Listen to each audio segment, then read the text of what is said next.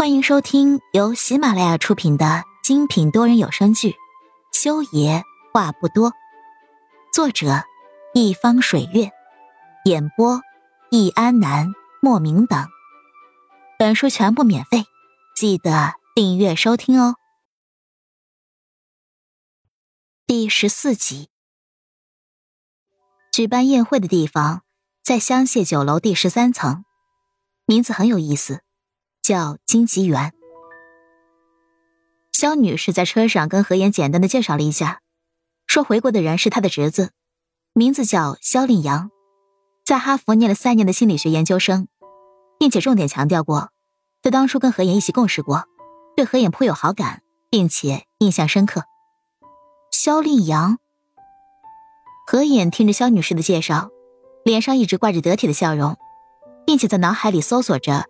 自己是否真的跟这个名字叫肖令阳的男子共事过？答案是否定的。他不记得自己跟这个人相处过，并且他很肯定自己的认为，因为他的记忆力惊人，只要他见过、听过、看过的东西，他都不会忘记。他不记得自己接触过有人名字叫做肖令阳的。不过见肖女士说的这么肯定，我也没有说什么，只是默默的听着。进了电梯，何眼这才完完整整的看到了肖女士今晚的妆容。他觉得，肖女士好像很重视这场宴会，从她身上的着装就能看出来了。已经年过五旬的肖女士，一身黑色修身鱼尾长裙，裙摆上是手工缝制的蕾丝花边，裙子前后都是深 V 的领口，将她傲人的身姿勾勒的很是完美。从一个女人的角度来看。何颖觉得肖女士很美，跟平时她所接触的那个只会穿一身深灰色的工整西装的女人完全不同。是不是觉得很不习惯？站在何影前面的肖女士注意到了何颖的目光，缓缓回眸，对着他笑了一下，温柔款款的问了一句：“啊，没有。”何颖急忙摆手，收起自己的目光，内心责备自己失礼了。何眼，你太懂规矩了。肖女士看着何眼，赶紧收起目光，正经起来的样子，笑了一下。你懂规矩的样子很贴心，但是有时候，并不是什么好事。肖女士的目光在何眼身上上下扫了一下，笑而不语。何眼赶紧低头，看着自己脚上的高跟鞋尖，没有接她的话。两人之间的气氛在这一刻变得很诡异。好在电梯很快就到达楼层了，听着那叮的一响，何影有种如释重负的感觉。有时候，稍微的放纵一下，你会觉得生活会美好很多。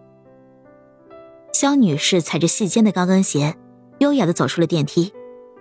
何影快步跟上的时候，好像听到她说了这么一句话，在看去的时候。却发现他面色如常，似乎刚才根本什么都没有说过。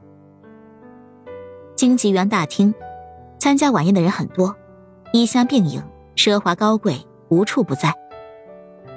何衍已经很多年没来过这种地方了，所以紧跟着肖女士，手里抱着一份打印的病历，穿行在华丽的人群里，很是怪异，导致许多人都在盯着他看，让他觉得。浑身不自在的很，肖女士也注意到了何影的别扭，对着他摊开手，示意他把手里的文件夹递给他。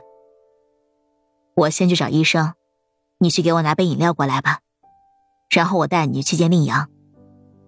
哦，好的。何影赶紧点头离开。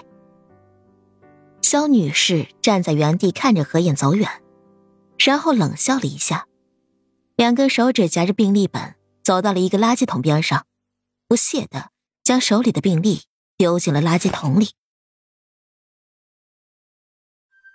亲爱的听众朋友们，本集已播讲完毕，下集精彩继续，别忘记订阅哦。